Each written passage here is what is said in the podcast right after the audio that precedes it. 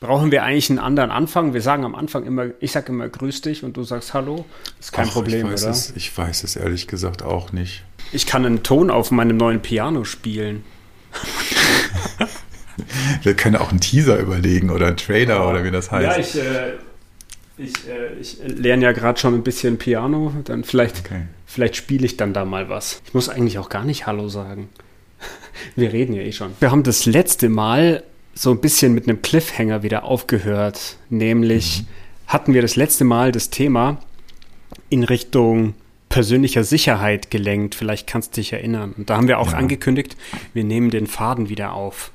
Mhm. Und ich würde gerne einsteigen über, ich sag jetzt mal so eine Kluft oder auch so eine Spaltung zwischen auf der einen Seite die Sicherheit, die wir uns wünschen, und auf der anderen Seite so die Vorstellung und der Wunsch, auch irgendwie groß zu werden. Wir hatten gerade den Begriff im Vorgespräch, also bedeutend zu sein und irgendwie eine Rolle zu spielen und auch möglicherweise Aufmerksamkeit zu bekommen.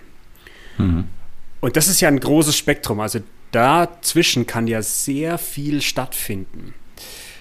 Jetzt ist meine Frage, ähm, ist das eine Persönlichkeitseigenschaft, wo ich mich da eigentlich sehe oder wie ich zwischen diesen beiden Extremen so hin und her schwanke.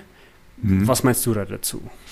Naja, also mm, es gibt ja verschiedene Konzepte zur Persönlichkeitsstruktur und da gibt es ja auch mhm. die Big, Big Five, das ist so, so ein bisschen die Essenz aus der ganzen Betrachtung der Psychologie und der Soziologie und auch was, was da noch alles hineinspielt.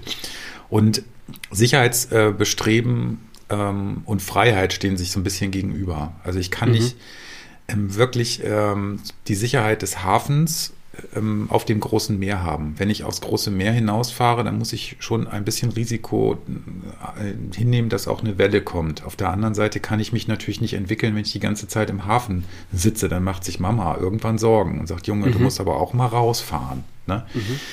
So, und dieses, diese Pendel zwischen unterschiedlichen Zuständen in uns nennt man dann auch die inneren Konflikte, zum Beispiel Autonomie und Abhängigkeit, Kontrolle und Unterwerfung. Das sind so die klassischen psychoanalytischen oder psychodynamischen Konflikte, die es so gibt, die man mal definiert hat. Da ist übrigens auch der Selbstwertkonflikt. Ne? Bin ich großartig oder bin ich ein kleines Würstchen? Das sind die beiden Pole. Mhm. Und in denen bewegen wir uns. Und ähm, es gibt zum Beispiel, ähm, ich weiß gar nicht, ob das jetzt Frauen oder Männer sind, Riemann und Thomann, die haben mal so, ein, so, so eine Art Quadrat gemacht oder so zwei Achsen. Einmal sozusagen, äh, ich habe Lust, mich zu verändern zum Wandel oder ich will eher Kontinuität. Das wäre die eine ah, Achse. Ah, das Modell habe ich auch in der Coaching-Ausbildung gelernt. Genau. Und ja. die anderen sind, ist Nähe-Distanz. Ne? Also, dass mhm. du eher ein Mensch bist, der so für sich ist oder ähm, auf die anderen zugeht. Und für mich wäre dieses Thema Sicherheit sehr gebunden an überhaupt die Frage, ähm, was ist erstmal, was, was ist Sicherheit? Ist ja total individuell betrachtet mhm. für den Einzelnen oder die einzelne Person. Aber wie kommen wir in Kontakt? Und da sind wir jetzt ja gerade ganz viel über diese Clubhouse-Diskussion und diese Social-Media-Diskussion. Auch die Frage, was ist Authentizität? Und ich würde gerne auch heute das Thema neben der Sicherheit mit dieser Vereinzelung ansprechen. Also du hast, mhm. wie gesagt, die Situation, dass du viel Kontrolle hast, wenn du wenig wagst, wenn du im, im Hafen sitzen bleibst, bleibst vielleicht auch alleine in deinem Haus sitzen. Es gibt ja auch viele Angstpatienten, die irgendwann wirklich die Frage umtreibt, kann ich überhaupt noch rausgehen? Geht das? Also weil das mhm. Sicherheitsbedürfnis so groß ist, dass sie gar nicht mehr rausgehen. Und momentan sind wir ja voll in diesem Spannungsfeld. Was ist eigentlich Gefahr? Wie gefährlich ist das, wenn wir uns treffen, einkaufen gehen, in die Schule gehen ähm, und so weiter und so fort? Und was ist Sicherheit? Und wir merken, dieser Sicherheitsbegriff ist an die Freiheit sehr stark gebunden, nämlich das der Gegenspieler. Und ähm, auch die, die Sehnsucht nach der Begegnung. Wir schaffen das quasi gar nicht, eigentlich voll Sicherheit herzustellen und, und wir schaffen es auch nicht, voll isoliert zu sein. Also wie ich immer sage, der Almöhi, ja, der ist da oben, aber das ganze Dörfli kriegt es mit und Heidi hoppelt irgendwann hin und will dann doch wissen, wie ihr Opa aussieht. Und die Eremiten, die irgendwo äh, auf dem Berg äh, oder an einem Berghang in irgendeinem Einsiedlerkloster leben, die sind eben doch nicht ganz weg, sondern man weiß um die. Und deswegen finde ich diesen Sicherheitsbegriff mit der Kontrolle, die man dabei hat, in, in dem Schwingungsfeld zu dem Sehnsuchtsbegriff nach Nähe und Kontakt und Gemeinschaft wichtig. Ich versuche das jetzt mal, weil du hast schon sehr viele Richtungen jetzt angesprochen und auch ja, sehr stimmt. viele Begriffe. Ich versuche jetzt mal da eben den Faden zu nehmen, über den ich da gerne einsteigen würde. Und zwar gibt es, weil du eben soziale Medien angesprochen hast, bei uns so ein Konzept mittlerweile, so das designte und optimierte Ich, also so das Ideal der singulären Selbstverwirklichung quasi. Also mhm. ich arbeite an mir und werde dann irgendwie gut und groß und besonders und vor allem außergewöhnlich mhm. und hebe mich dadurch dann auch so ein bisschen von der Masse ab. Also da unterscheidet sich das Bild, das wir vielleicht heute haben, auch von dem Bild, das man so in den 60er, 70er Jahren hatte, mehr so das, Absolut. ich gehöre zu einer Gruppe, zu einer Gemeinschaft dazu. Heute gehöre ich quasi irgendwie dazu, zu dieser Bewegung, je außergewöhnlicher und besonderer ich irgendwie bin. Ja, das hat ja, das ist schön, dass du das sagst. Das hat ja übrigens vorher schon hier der Rackwitz, dieser Soziologe, da schon 2017, 2018 ein Buch darüber mhm. geschrieben über dieses, eigentlich will ich besonders sein und will einzigartig sein. Und wenn ich das tue, was mich dann einzigartig und besonders macht, dann muss ich äh, zum Beispiel nach Winterberg fahren und Schneefotos machen. Und mhm. dann treffe ich mich wieder mit ganz vielen, die so furchtbar einzigartig sind. Ähm, das ist so witzig, weil wir, wir, wir haben dieses Bedürfnis nach Einzigkeit oder nach Individualität. Und dabei sehnen wir uns eigentlich da auch gesehen zu werden und in Kontakt zu kommen. Und eigentlich sind wir im Kern also die meisten Menschen ziemlich mittelmäßig. Wenn du die gaußsche Normalverteilungskurve mal so nimmst, dann müsste man eigentlich anerkennen, ja, ich bin ziemlich gewöhnlich. Und das mhm. ist auch nicht schlimm, gewöhnlich zu sein.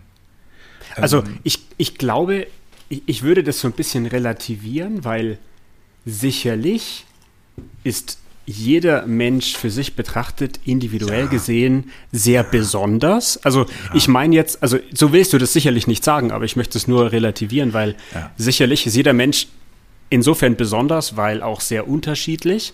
Aber Absolut. was jetzt quasi unsere außergewöhnlichen Leistungen angeht, also und das ist ja das, was dann häufig in einem Kontext von sozialen Medien dann doch wieder besonders dargestellt wird, da sind wir doch alle sehr durchschnittlich. Also jetzt will, ich will jetzt nicht die Intelligenz zum Beispiel nehmen. Die, ja. Da kannst du ja einfach eine, kannst ja messen, soweit man das überhaupt als Konzept, äh, gibt ja unterschiedliche Formen der Intelligenz, was da auch immer gemessen wird, ist auch mal die Frage. Ja. Emotionale Intelligenz wird ja nicht so gemessen wie, wie diese kognitive. Aber wenn, wenn man jetzt mal so guckt, ich glaube, die Menschen sind sich ziemlich ähnlich in ihren Grundbedürfnissen. Auch wenn sie die mhm. unterschiedlich ausleben. Der eine braucht mehr Sicherheit, der andere weniger, der andere eine ist vielleicht ein bisschen mutiger. Ich habe neulich mit einem Patienten auch diskutiert, was ist denn eigentlich hier diese die Frage des Selbst, also wie, wie definiere ich mich denn selber? Was, was ist denn das eigentlich und äh, wie ist das denn bei den anderen? Ähm, also wie verorten wir uns in diesem Feld? Ähm, was ist wichtig und nicht? Und da stellen wir doch fest, die Bedürfnisse sind ziemlich ähnlich. Nur die Strategien mhm. unterscheiden sich. Also mhm. brauche ich ganz viel Geld, um mich erfolgreich zu fühlen oder ganz viel Reichweite, um mich erfolgreich zu fühlen? Oder habe ich ein paar wirklich gute Kontakte und definiere das für mich als erfolgreiches Leben? Und ähm, das ist so eine, eine, Diskussion, die hast du eben sehr schnell in diesem Coaching-Markt und auf auch spirituellen Geschichten nur ich, ich, neige ein bisschen dazu, auch zu sagen, Leute, kommt mal alle ein bisschen runter mit euren Erwartungen, weil ihr könnt euch eure Erwartungen so hochsetzen an euer ideales Leben und eure ideale Persönlichkeit, dass ihr im realen Leben da ziemlich dran scheitert und dann ziemlich depressiv werden könnt. Und ähm, da mache ich mir so ein bisschen Sorgen drum und ich finde so ein liebevoller Umgang auch mal zu sagen, ja, du hast bestimmte Eigenschaften und Fähigkeiten und andere halt nicht. Und diese Selbstoptimierungsnummer, die ist begrenzt. Ja, und ähm, das heißt aber trotzdem, dass wir uns ein bisschen anspornen sollten, auch Leistung zu bringen. Es kann auch nicht sein, dass wir die ganze Zeit nur rumhängen und darauf warten, dass irgendwann einer uns mitnimmt, ja. Und ähm, das Thema Einzigartigkeit ist natürlich klar. Wir sind immens einzigartig und Wunderwerke, ja. Mhm. Aber wenn es um, um zum Beispiel diese Frage des Gesehenwerdens oder des Erfolges oder der Schönheit geht, da hast du doch immer mehr Stereotypen, die da verglichen werden. Und mir ist wichtig, dass man auch mal InfluencerInnen äh, zeigt, die äh, wirklich Werte auch äh, mit reinbringen. Da brachte dann ja bei uns in der Clubhouse-Session jemand rein, diese Frage der Sinfluencer, wobei das auch schon wieder vermarktet wird. Mhm. Ähm, also was sind Werte? Und zum Beispiel zu sagen, ich brauche so und so viel Sicherheit und ich möchte gerne trotzdem in Kontakt sein. Wie kriege ich denn das hin? Was ist denn diese, wo, wo ist denn meine Gratwanderung da zwischen diesen Polen? Und wer macht das, wer sieht das so ähnlich und wer unterscheidet sich davon? Und zum Beispiel bewundere ich die Leute, die jetzt extrem viel Energie in diesem ganzen Social Media einbringen, auch, äh, wie, wie, wie klug und geschickt die das auch oft machen und wie die das hinkriegen und wie viel Anstrengung die damit reinnehmen. Auch das muss man ja ein Stückchen bewundern. Ich will jetzt auch nicht nur auf den Influencern rumbashen. Mhm.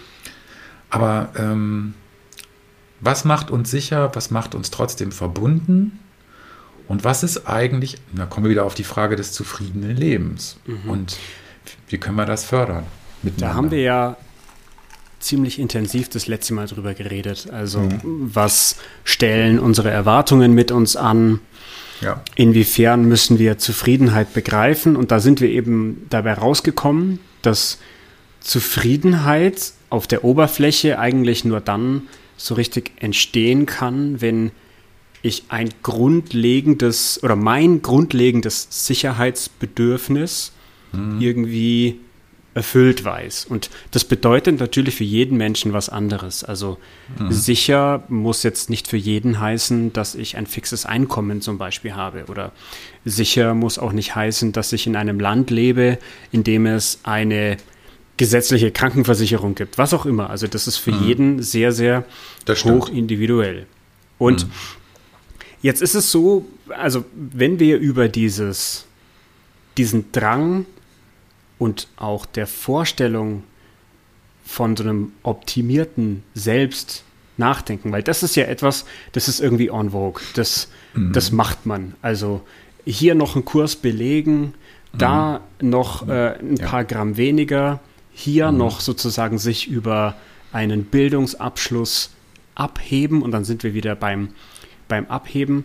Da passiert eben auch soziologisch, gesellschaftlich etwas, wo Teile aus der Mittelschicht dann sich abzeichnen und zwar nach oben und mhm. andere Teile aus der bisherigen Mittelschicht, die vielleicht finanziell in der Mittelschicht sind, aber an diesem Spiel nicht teilnehmen, dann vermeintlich ja. so ein bisschen nach unten abrutschen, abrutschen ja. und sich irgendwie alleingelassen fühlen oder irgendwie ähm, nicht mehr so ganz davon abgeholt fühlen. Und ja. jetzt sehe ich eben genau den Konflikt, dass wenn wir alle halt zusammenleben, dann brauchen wir einen Weg, miteinander in Kontakt zu treten. Und ich sehe bei diesem Spiel der Singularitäten und bei der Vereinzelung und Singularisierung sehe ich das Problem, dass wir eigentlich zu jeder Zeit uns dann in unsere Blase zurückziehen können.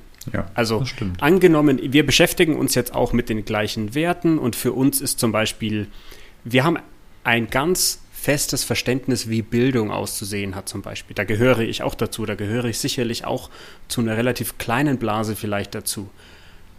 Aber was ist mit dem Rest sozusagen der Gesellschaft? Und das ist ja auch immer noch eine Frage, wie groß begreifen wir dann sozusagen die restliche Blase? Weil mhm. ich erlebe, dass diese, dieses Streben nach Singularisierung dazu führt, dass wir uns zu jeder Zeit einfach auch zurückziehen können. Und Mhm. Im ganz Extremen würde ich mich dann sozusagen nur auf meinen ganz persönlichen, individuellen Rahmen zurückziehen, der dann sozusagen nur mich und vielleicht maximal meine Frau oder so mit, ähm, mit einschließt. Und das ja, sehe ich das als ist, Gefahr. Ja, das ist auch eine Gefahr. Ich meine, es gab übrigens äh, diese Bewegung schon in der Biedermeierzeit des, ähm, des 19. Jahrhunderts äh, den Rückzug. Also dieses, ich kann bestimmte Dinge nicht ändern, also dann ziehe ich mich auf mein Familienleben, auf meinen Heimkontext zurück und mhm. dass das nicht äh, politisch auch nicht ganz ungefährlich ist, haben wir danach gesehen. Ähm, sondern es geht mehr darum, wie können wir eigentlich aus diesem Individualbewusstsein, das du jetzt beschreibst, das eigentlich eine, so eine Art Optimierung des Individuums eigentlich äh, im Kopf hat, äh, sich aber zugleich total einsam dabei fühlt und auch nicht mhm. optimal ist. Ja, das ist ja das Verrückte, das ist ja gerade der Widerspruch da drin. Man will dann ja in dieser Individualität gesehen werden. Ja, warum denn? Wenn du da deine eigene Blase hast, sei doch zufrieden, bleib doch drin und äh, ne? Mhm. Ähm, so, und also dieses Individualbewusstsein, wie bringen wir das eigentlich wieder in ein kollektives Bewusstsein? Das hängt zum Beispiel auch, ich, ich erwähne es ja ungern, aber der Demokratiebegriff bei uns in Deutschland wird ja hochgradig diskutiert. Ja, mhm. was ist eigentlich kollektives Bewusstsein, kollektive Entscheidungen? Was sind die Regeln eines kollektiven Miteinanders? So, da haben wir mal gedacht, die Aufklärung und der Humanismus hätten uns das irgendwie beigebracht. Wir sehen aber gerade, das funktioniert nicht. Und zwar nicht nur in Deutschland. Und ähm, zum Beispiel, wie bewerten wir Gefährdung, wenn wir die Daten nicht alle komplett haben?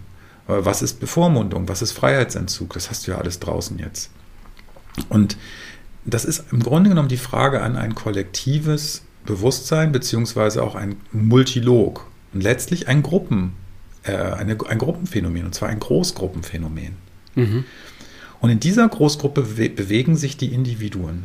Und ähm, ich komme nun aus der Gruppenanalyse die den Gedanken eben verbindet zwischen Psychologie und Soziologie, zu sagen, mhm. es gibt kein isoliertes Individuum, sondern wir sind alle vernetzt. Automatisch. Mhm. Wie funktioniert das, dass wir uns irgendwie abgleichen können in dem, was wir jetzt sagen über die Stimme, obwohl wir uns noch nie persönlich gesehen haben? Oder wie funktioniert das bei Clubhouse, dass da Menschen sprechen und auf einmal deutlich wird, okay, mit dem fühle ich mich verbunden oder nicht? Mhm. Das hast du ja im Text, ist das ja manchmal sehr schwierig. Deswegen brauchen wir diese ganzen Emojis, um deutlich zu machen, was fühlen wir denn da eigentlich? Es geht eben nicht mit Denken alleine. Mhm. Und dieses Pendeln zwischen Individuum und Gesellschaft, Gestaltpsychologisch steckt da übrigens noch das Figur-Grundthema hinter, will ich jetzt aber nicht drauf eingehen. Es ähm, ist hochspannend und das machen wir jeden Tag. Ob du nun in deiner Blase verbleibst oder ob du vor die Tür gehst und kaufst ein Brötchen, soweit das möglich ist, Lockdown-technisch. Mhm.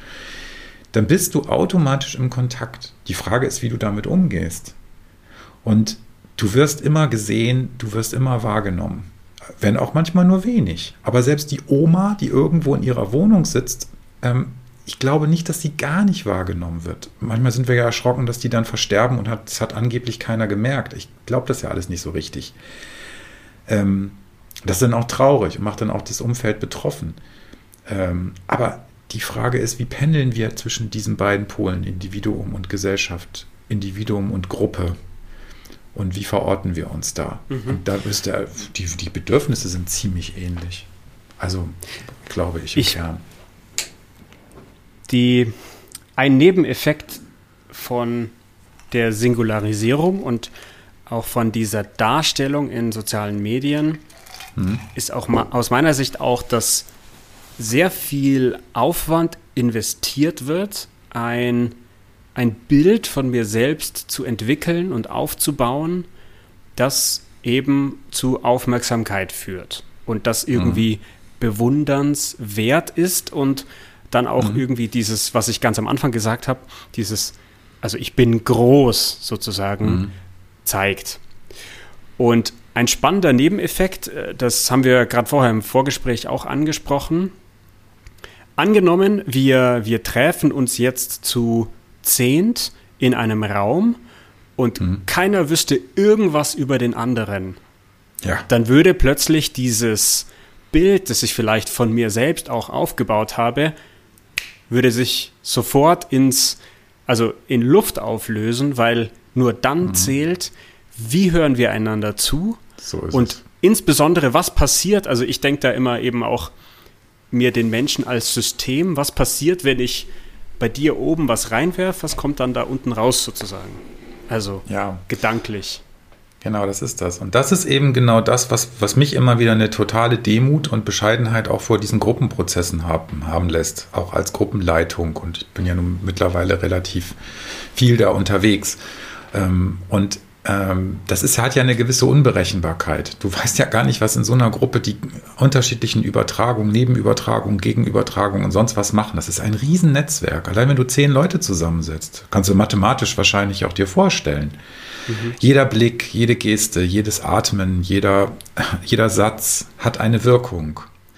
Und ähm, da können wir uns gar nicht erwehren. Das macht das Gehirn automatisch, weil das Gehirn sofort scannt, kann ich damit was anfangen, ja oder nicht. Wenn einer zum Beispiel lange spricht, das, vielleicht geht das ja jetzt auch Zuhörern so, wenn wir sprechen, dass sofort sich sogar ein Körpergefühl aufbaut. Wo will er denn hin? Warum macht er jetzt irgendwie so einen langen Schlenker? Ach Gott, oh Gott, komm mal zum Punkt. Oder das interessiert mich. Oder nee, komm, ich, ich muss gerade rechts abbiegen, mach mal aus den Podcast. Mhm. Das sind Reaktionen, die auf einer Beziehungsebene automatisch stattfinden. Und das macht eben das Sicherheitsgefühl zum Beispiel in so einer Gruppe aus. Und jeder hat in, in so einer Gruppe erstmal dieses Gefühl, darf ich überhaupt sprechen? Darf ich mir den Raum nehmen? Oder ich presche sofort nach vorne. Ganz gefährlich ist, wenn jemand sofort reinprescht. Gibt es manchmal in der ersten Sitzung, er erzählt sofort sein Trauma, sexuelle Übergriffe und sonst was. Dann kriegt mhm. die ganze Gruppe erstmal so einen gewissen Schock, weil der natürlich sofort, äh, gibt's alles.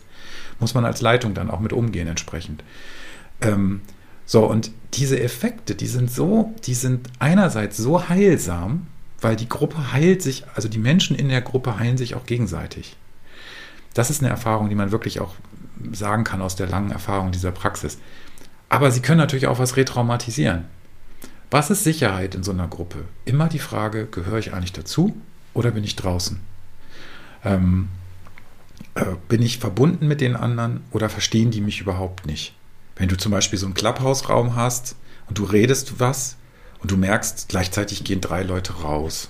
Das hat einen Kränkungseffekt. Mhm. Das muss ihn haben. Also wenn du einigermaßen, es gibt natürlich Leute, die sagen, ah, es ist mir alles scheißegal und so, klar. Nee, aber dein Gehirn will immer wissen, äh, bist du mit den anderen verbunden oder nicht. Sogar wenn du sie nicht magst. Ja. Und diese, diese ähm, Prozesse, die da stattfinden, die kennen wir eigentlich ziemlich genau auch. Wir können die nicht ganz, ganz exakt beschreiben, weil das so kompliziert ist. Aber sie haben alleine nichts nur mit Denken zu tun. Und das ist trotzdem eben die, die heilsame Erfahrung, die ich auch machen durfte in meinem Leidensweg oder Heilungsweg. Was ist Sicherheit als Individuum? Indem du dich auch mal getrennt von den anderen trotzdem sicher fühlen kannst, weil du weißt, du bist eigentlich mit ihnen verbunden. Du kannst auch unterschiedlicher Meinung sein. Und diese Effekte, das wäre so schön, wenn wir da einen Schritt weiter kämen, anstatt immer nur zu verteufeln und zu projizieren. Und natürlich gibt es auch völlig durchgeknallte Leute, die so eine Gruppe kaum aushalten kann. Ja, äh, so. Mhm. Und, und, auch, wo, wo es an die Grenzen geht, wo man auch sagt, nur das ist jetzt hier immer gut. Ne? Also irgendwelche Hasssprache und so wollen wir jetzt hier nicht. Aber die Chancen sind, sind gerade jetzt auch in den so sozialen Medien da und ich hoffe immer, dass die nicht versaut werden.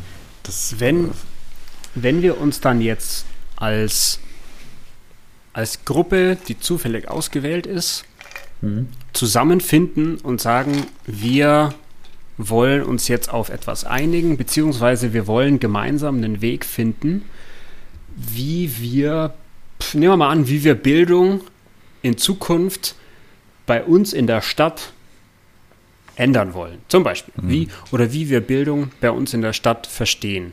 Mhm. Was ist jetzt wichtig, dass wir uns dann da als Gruppe sozusagen begegnen können, wenn wir sagen, wir treffen uns, egal ob digital oder analog. Mhm. Was ist dann da wichtig zu beachten, quasi? Naja, du, du machst jetzt schon eine Sonderauswahl. Wir haben ja vorhin über die Gruppen diskutiert, die, die gar kein Thema haben. Freie, mhm. assoziative Gruppen. Wichtig mhm. ist, dass du in so einer Gruppe immer den Informationsfluss aufrechterhältst. Also mhm. das nicht auch, das heißt nicht, dass alle nicht mal schweigen dürfen, auch mal zehn Minuten. Das darf auch sein, ja. Aber ähm, dass die Menschen miteinander wirklich zum Sprechen ermutigt werden, zum, zur Mitteilung ermutigt werden. Und da muss man natürlich aushalten, dass es ganz unterschiedliche, zum Teil nicht immer lösungsorientierte Ergebnisse gibt. Du wirst mhm. nicht haben, dass heute eine Gruppe sich erschöpfend in drei Stunden über die Frage Corona-Lockdown hier, Ministerpräsidentenkonferenz, auch ein, ein mhm. Thema. Genau wie mhm. das Thema Bildung. Das ist im Grunde genommen keine freie Gruppe, sondern eine sogenannte okkupierte Gruppe. Die haben einen Zweck, die haben ein Ergebnis. Müssen sie ja auch mhm. haben. Aber wenn du den Informationsfluss in so einer Gruppe förderst, dann kann es besser laufen, als wenn du, ähm, als wenn du nur polarisierte Spaltungseffekte ähm, da erzeugst. Was ist mhm. richtig und falsch alleine? Oder darf es ein sowohl als auch geben? Mhm. Können wir uns vereinbaren auf Kompromisse? Ähm, was ist ein fauler Kompromiss? Was ist ein guter Kompromiss? Das sind auch Fragen, ne? Zum Beispiel in der Partnerschaft gibt es ganz häufig die Frage, was ist ein fauler Kompromiss und was ist ein mhm. guter Kompromiss? Ähm, und ich glaube, wenn du diese, diese Frage nach Bildung zum Beispiel als Thema, dann hast du erstmal eine okkupierte Gruppe, also eine Gruppe, die besetzt ist mit diesem Thema. Und dann ist die Frage, ob du Fantasie erlaubst. Kreativität und Fantasie. Und es kann sein, dass du zwischenzeitlich das Gefühl hast, wir reden überhaupt gar nicht mehr über Bildung. Mhm. Und da ist eben die Frage, wie, will man, wie weit will man diese Gruppen auch öffnen für so einen freien äh, Austausch? Es kann eben sein, dass du von Höpster die Stöckster auf, auf Höpster die Stöckster kommst, zum Beispiel auf die Rolle von Eltern und Lehrern, ähm, auf die Hilflosigkeit, äh, auf Frage von Werte und Normen. Was soll man Kindern beibringen oder können die sich das selber beibringen? Was ist Disziplin? Was ist Motivation? Was ist, wenn die mhm. das nicht haben? So, weil du jetzt sagst, bei, ja, genau, wenn du jetzt sagst beibringen, dann hm. frage ich mich. Mh, hm, auch schon Scheißwort, ne? Weiß ich. Mhm. Nö, nö, nö, das, das meine ich damit gar nicht. Das klingt immer schon so nach Gewalt. ja, das bringe ich dir schon noch bei. Ja, ja, genau. Ja. Nein, äh, ich möchte vielmehr darauf hinaus, dass es ja scheinbar auch irgendwo so ein bisschen eine, eine Kunst ist, das dann hinzubekommen. Also, dass hm. dieser Austausch tatsächlich so funktioniert. Also dass wir uns nicht auf einen auf einem faulen Kompromiss dann einigen und letztlich gehen die Leute auseinander und machen alle was, was wir gar nicht ausgemacht haben, sondern wir erzielen tatsächlich irgendwie eine Einigung und kommen gemeinsam als Gruppe weiter. Und jetzt ist meine Frage nicht eben, sondern wer bringt uns das bei, sondern wie lernen wir das?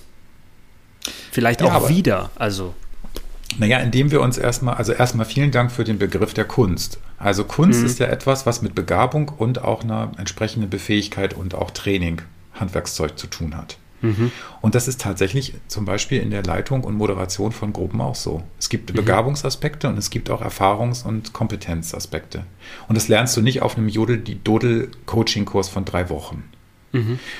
Punkt. Da stehe ich auch zu. Ja, das ist eine mhm. Erfahrungsfrage und das ist eine höchst verantwortliche Geschichte, weil du das gar nicht kontrollieren kannst und weil Gruppenprozesse eben ihre Eigendynamik haben, wie man das ja auch merkt. Und wie können wir das lernen? Indem wir uns zum Beispiel darüber austauschen, indem wir Gruppenprozesse und Gesprächsprozesse auch wirklich mal wahrnehmen, indem man sich zum Beispiel mal überlegt, was ist denn eigentlich jetzt bei diesem Gespräch rausgekommen? Wie gehen wir aus dem Gespräch raus? Ja, wenn, wann erzähle ich dir zum Beispiel, vorhin habe ich dir begeistert von einer Clubhouse-Sitzung erzählt da. Und mhm. es kann genauso gut nach hinten losgehen. Man kann sagen, das war jetzt scheiße, habe ich sofort nach 30 Sekunden wieder raus. Dass mhm. wir uns mal überlegen, was ist, und das wahrnehmen wirklich auf verschiedenen Ebenen, was ist ein guter, ein gutes Miteinander und wo kommt auch mal raus, dass wir uns auch trennen können ohne Ergebnis, aber mit einem Teilergebnis vielleicht oder einem Kompromiss.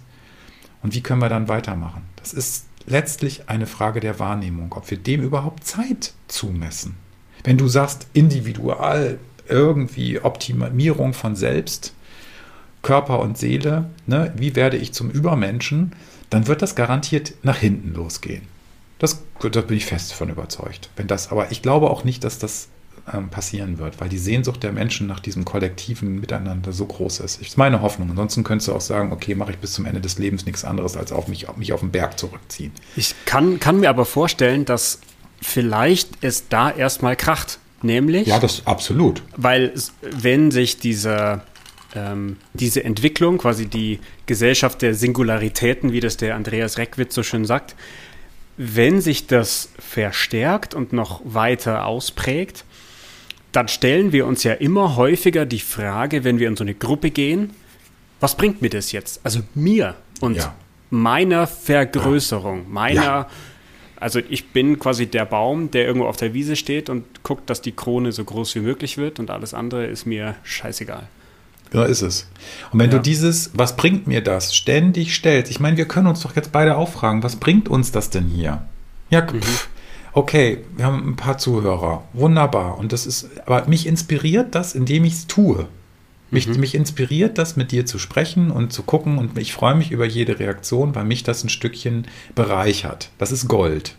Mhm. Auch das Kontroverse. Wenn ich immer ergebnisorientiert sage, was habe ich denn davon? Das ist übrigens eine der grundlegenden Ängste, wenn ich Leute einlade, möchten sie nicht mal eine gruppenanalytische ähm, Gruppe mitmachen. Dann sagen die mal, was bringt mir das, mir den Scheiß von den anderen anzuhören? Mhm. Das ist ein typischer, klassischer Abwehrmechanismus, weil ja, aber da ist einer bei, der ist nicht nur vielleicht ähnlich, sondern da ist vielleicht auch einer bei, der ist genau anders als ich. Und das ist eine Bereicherung. Ähm, und das können die aber erst feststellen, wenn man das eine Weile gemacht hat. Dann wird das deutlich, dass man auf eine andere Idee kommt, eine andere Perspektive kriegt, auch spürt, okay, wer ist mir nahe und wer ist mir fern. Und kann ich denjenigen auch so lassen, der mir fern ist. Ich muss ja nicht mit allen kuscheln. Das geht ja gar nicht.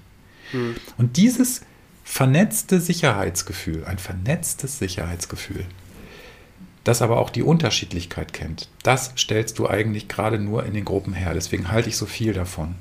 Manchmal sage ich auch in der Einzelpsychotherapie, Mensch, ich bin Ihnen gar nicht genug. Ich, ich, ich kann Ihnen gar nicht den Rahmen hier bieten. Ich bin ja nur einer. Mhm. Und ähm, was sagen Ihre Freunde? Sind Sie im Kontakt mit Ihrer Familie? Was, was kommt von da? Was ist in Ihrem Verein los? Was ist in Ihrem Kon Was ist hier Schule? Ähm, Bildung, was, was, was kriegen Sie da für Rückmeldungen? Und ähm, theoretisch sogar Social Media, aber das ist natürlich auch wieder sehr verzerrt. Ne? Wenn du dann guckst, was du für Nachrichten kriegst, wenn du einen Shitstorm kriegst, dann kannst du hinterher eigentlich auch nur irgendwie ein Problem kriegen. Also die Frage des, der, der vernetzten Sicherheit und äh, das ist eben etwas, was in Gruppenprozessen möglich ist. Aber eben auch mit der Enttäuschung, dass ich pff, durchaus mich mal sehr alleine fühlen kann, auch in einer Gruppe. Ich bin es zwar nicht, aber ich fühle mich dann so.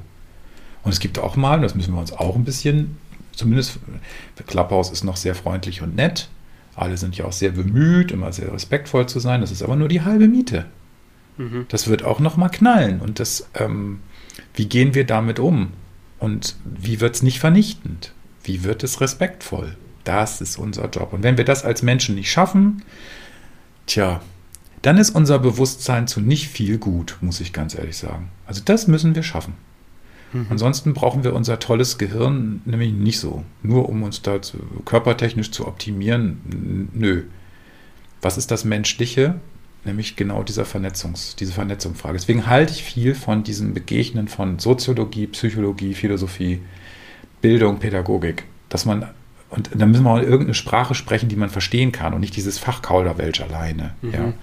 Nur gibt es jetzt neben diesen Richtungen, die du angesprochen hast, die meistens eben für sich sehr demütig agieren und eher ja. so bedacht vielleicht sind. Wenn ich mir die jetzt alle als Personen vorstelle, dann gibt es da noch eine weitere Person und die nenne ich jetzt mal wieder Betriebswirtschaft. Die ist mhm. ziemlich laut. Ja. Und die, ja. die sagt dann nämlich, aber was bringt es denn jetzt hier? Also wenn ich mir das so als, als Meeting-Tisch vorstelle, das ist eine Besprechung und so die Soziologie, die Psychologie, die Philosophie, die sitzen alle da und ähm, erzählen so, was sie sich Tolles vorstellen können. und dann sitzt, sitzt da so quasi die Betriebswirtschaft. Ja, genau. Das kann jetzt ein Mann oder eine Frau sein, aber ich denke jetzt an so eine Manager-Persönlichkeit, die quasi sagt, aber was bringt es denn? Ich, Sie haben jetzt noch 30 Sekunden und dann muss ich das verstanden haben, ansonsten machen wir es nicht. Ja, wie, wie können wir das in den Workflow einslotten, dass wir dazu ein Commitment finden? Sonst machen wir ein Deep Dive, dass das mal irgendwie ergebnisorientiert proaktiv ist. ja, Ganz genau. genau. So, wenn du das jetzt so nimmst, ist das, finde ich, super Idee, die Betriebswirtschaft damit reinzunehmen. Weil die Betriebswirtschaft ist ja auch die Frage, wie funktioniert das denn auf Dauer? Klar, wenn wir alle in einer Mangelgesellschaft leben und dann davon abhängig sind, dass wir bestimmtes Geld verdienen, und das kann ja durchaus noch kommen, dann werden bestimmte Menschen sagen, haltet einfach die, die Schnauze, wir wollen jetzt gar nicht wissen, wie ihr euch fühlt. Entweder ihr macht das so oder ihr habt euren Job verloren. Das ist eine andere mhm. Situation. Wir sind jetzt aber auf, in unserer Gesellschaft an einem anderen Punkt, wo es mehr um Verwirklichung von Persönlichkeit und sowas geht. In so einer Gesellschaft wird es immer wichtiger, dass diese Betriebswirtschaft nämlich Effizienz und Effektivität nur dann organisieren kann, wenn zum Beispiel der Krankenstand nicht so hoch ist.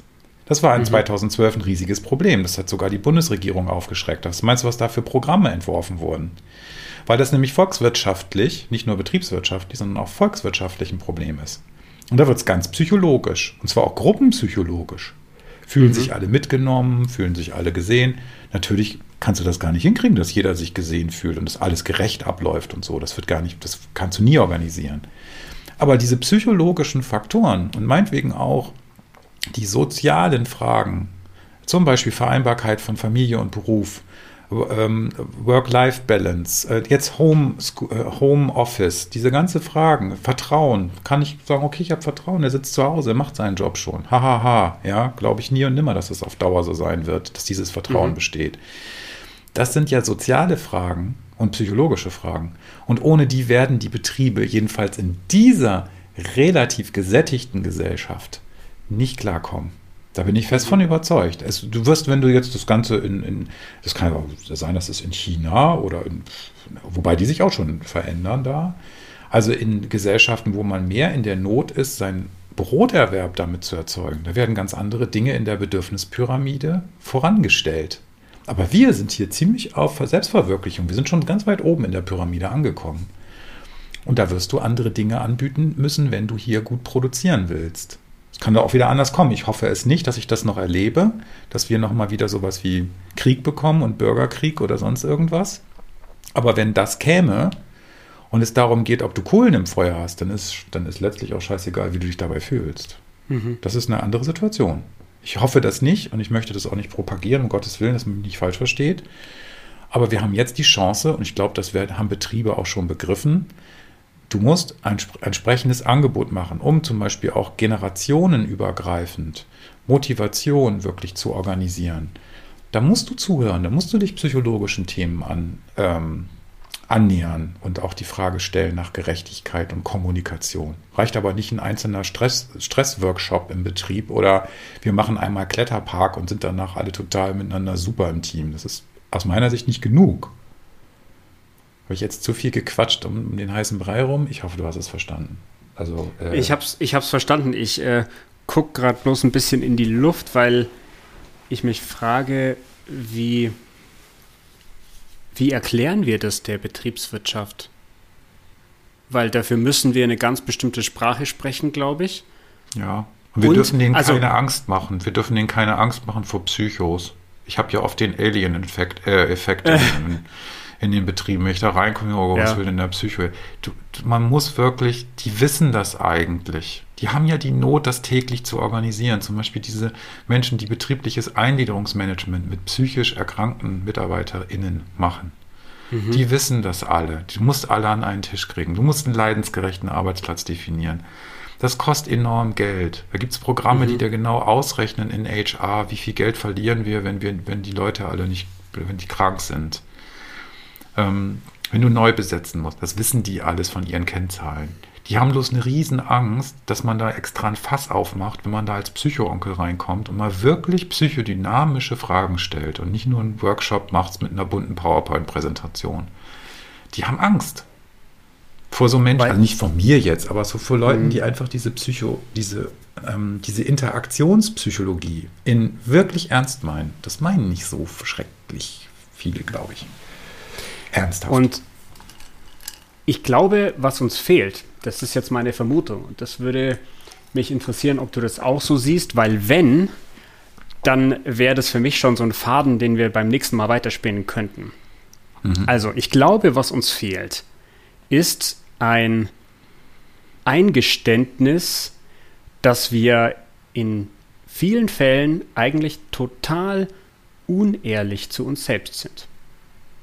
Und mhm. zwar, weil wir in, ich glaube, es ist egal, welchen Kontext wir uns jetzt vornehmen, da wissen wir sofort, was wir da eigentlich falsch machen. Also ohne das falsch jetzt äh, werten zu meinen, sondern wir tun da etwas, da wissen wir eigentlich, das schadet irgendwem. Entweder uns oder meinetwegen der Umwelt oder mhm. ähm, der Gesellschaft, wem auch immer. Das wissen wir, trotzdem machen wir es. Und so erziehen wir ja auch schon unsere Kinder quasi, wenn jetzt Kinder dann sagen, ja, aber das ist doch eigentlich blöd.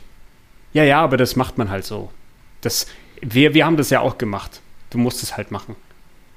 Ja, und das, da ja. weiß ich nicht, mhm. fehlt es uns da wirklich, also das wäre jetzt mal eine Vermutung, ich würde jetzt sagen, fehlt es uns da dann einfach an der Ehrlichkeit, uns das einzugestehen und dann deswegen quasi anders zu agieren? Ja, sind wir übrigens schön wieder beim Thema Sicherheit. Der, mhm. Also mein großer Meister, Volker Warnke, hat mal gesagt, ja, ich weiß gar nicht, was das für ein, ich sag mal, ein Fantasienamen, ne? Hier Hans Günther, dann bleib mal schön in deinem süßen Schaumbad des Elends und kannst dann ein bisschen noch weiter planschen. Äh, wir haben vor Veränderung Angst. Viele Menschen, einige weniger, andere mehr. Und das kannst du ja auch in diesen ganzen Change-Prozessen sehen. Ne? Alle wollen Change, mhm. wer will es machen? Keiner. Wer will dafür verantwortlich sein? Erst recht keiner. Das ist ja auch diese mhm. Klassiker-Frage in so Gruppen. Mhm. Also die Sicherheit durch das Beständige und das, was wir kennen, das ist natürlich ein enormer Sicherheitsfaktor. Und alles, was uns sozusagen aus dieser Komfortzone rausholt, macht erstmal unsicher. Und das gibt es auch in Systemen, dass Systeme unsicher sind, was zu verändern. Ich habe zum Beispiel jetzt einen Poster bei, bei LinkedIn gesehen, mit dem Gesundheit hat einer mal aufgeschrieben, ähm, so, so, so ein Schaubild gehabt vom Gesundheitswesen. Da wird dir schlecht, wenn du das siehst, was das für ein überregulierter, verwirrender Prozess ist, der, der kann nur scheitern, aus meiner Sicht. Mhm. Wenn du mhm. das siehst, denkst du, um Gottes Willen, können wir das nicht mal verändern? Mach das doch mal einfacher. Ja, vereinfachter heißt aber auch nicht unbedingt gerechter. Und mhm. keiner will für Ungerechtigkeiten verantwortlich gemacht werden. Hier beim Lockdown machen wir jetzt auf oder zu, wer will die, wer will die Konsequenzen dafür tragen?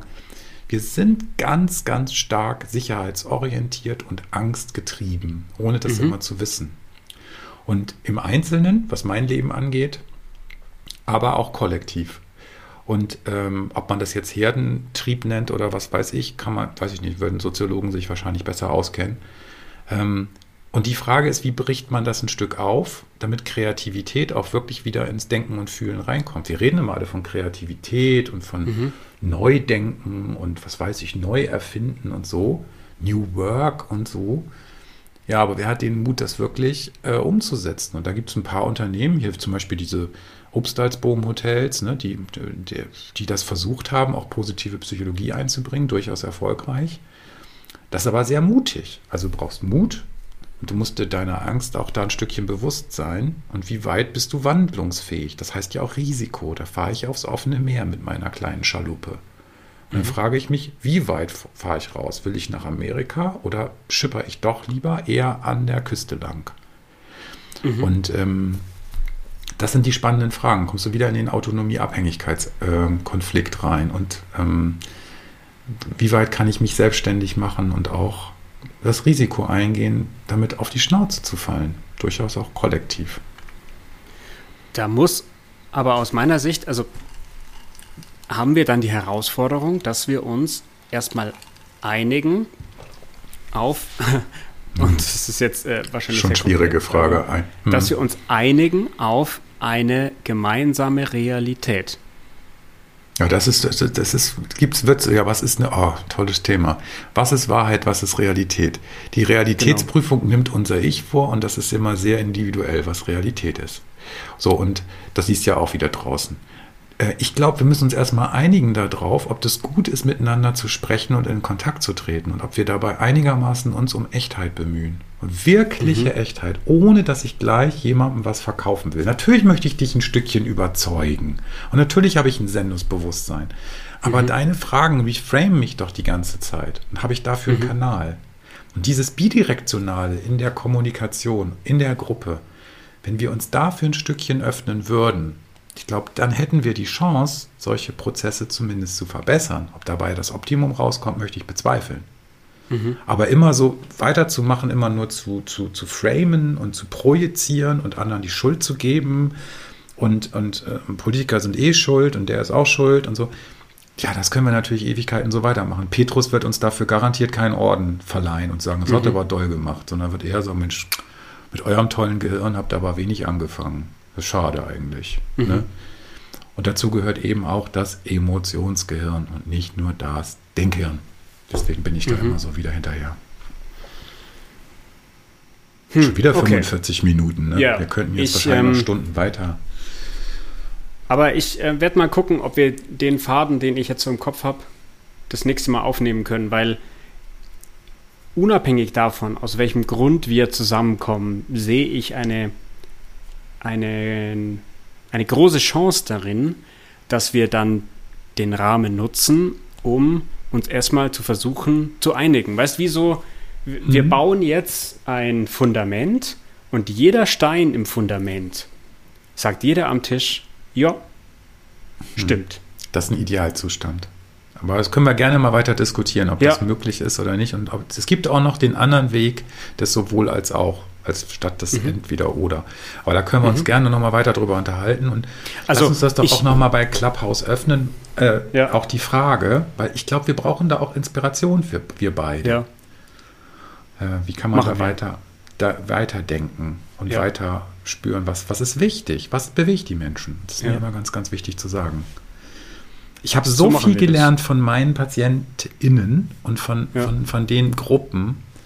Und ähm, das ist eigentlich der Grund, warum ich das mache.